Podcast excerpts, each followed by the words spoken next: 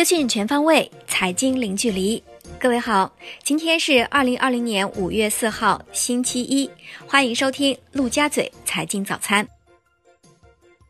宏观方面，国家卫健委公布，五月二号，全国现有确诊病例连续十一天下降，新增无症状感染者十二例，为通报以来最低。但近十四天有十个省份报告了新增本土确诊病例或无症状感染者，提示疫情反弹甚至扩散的风险依然存在，要始终保持高度警惕。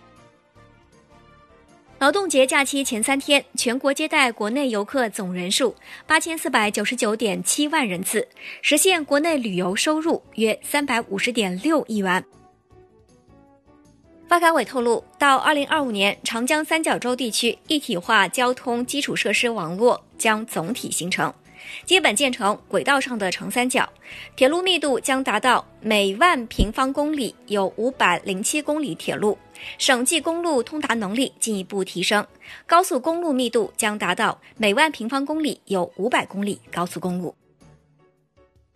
国内股市方面。正业科技、金科文化和捷成股份等公司收到交易所问询函，要求其对2019年年度报告中资产减值或坏账准备计提等问题作出书面说明。阅文集团新的管理团队发布声明称，外界传言的阅文将推行全部免费阅读是不可能也不现实的说法。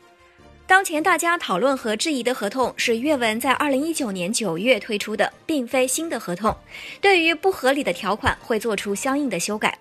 阅文新的管理团队称，必须要巩固和保持付费模式，并对创新模式进行探索。金融方面，央行日前发布数据显示，三月末我国本外币涉农贷款余额三十六点七四万亿元，同比增长百分之九，比上月末高零点九个百分点。一季度增加一点七二万亿元，同比多增五千二百一十四亿元。产业方面，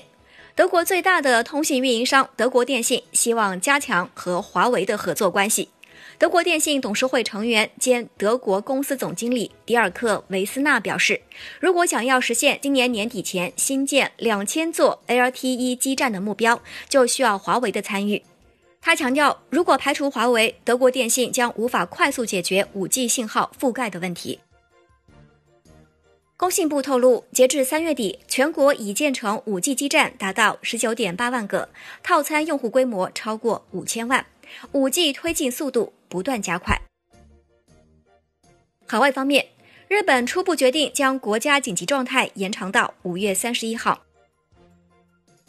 截至当地时间五月三号上午八点，印度新冠肺炎确诊病例达到三万九千九百八十人，其中死亡病例一千三百零一人。过去二十四小时内，印度新增确诊病例两千六百四十四例，为疫情爆发以来单日新增确诊最高纪录。截至当地时间五月三号十点二十五分，过去的二十四小时内，俄罗斯新增新冠肺炎确诊病例一万零六百三十三例，累计病例达到十三万四千六百八十六例。截至当地时间五月二号十八点，巴西新增新冠肺炎确诊病例四千九百七十例，累计病例达到九万六千五百五十九例，累计死亡病例达到六千七百五十例。截至当地时间五月三号中午，过去二十四小时内，伊朗新增新冠肺炎确诊病例九百七十六例，新增死亡四十七例，累计确诊九万七千四百二十四例。泰国曼谷市市长日前签署暂时关闭电影院、水上乐园、展览馆等三十四类高风险场所的禁令，时间为五月八号到五月三十一号。国际股市方面。巴菲特日前在股东大会上表示，不看好航空公司和飞机制造商。疫情对许多行业都有影响。他特别怀疑疫情后市场是否需要这么多的飞机，不知道波音和空客的未来将如何。近日，英国一家报纸获得的内部文件显示，特斯拉已经开始迈出第一步，要做一家供电公司。日前，据知情人士透露。一封内部电子邮件显示，特斯拉当地时间周五告诉在家休假的员工，该公司旧金山弗林蒙特汽车工厂五月四号复工的计划有变，复工时间向后延迟，他们将至少再休假一周。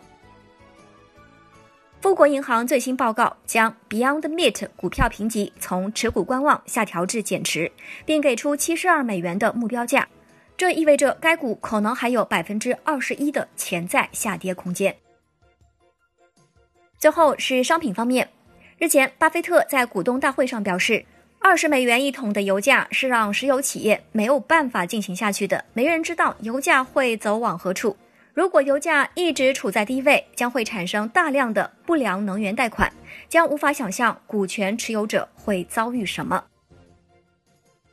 以上就是今天陆家嘴财经早餐的全部内容，感谢您的收听，我是沈丽，下期节目我们再见。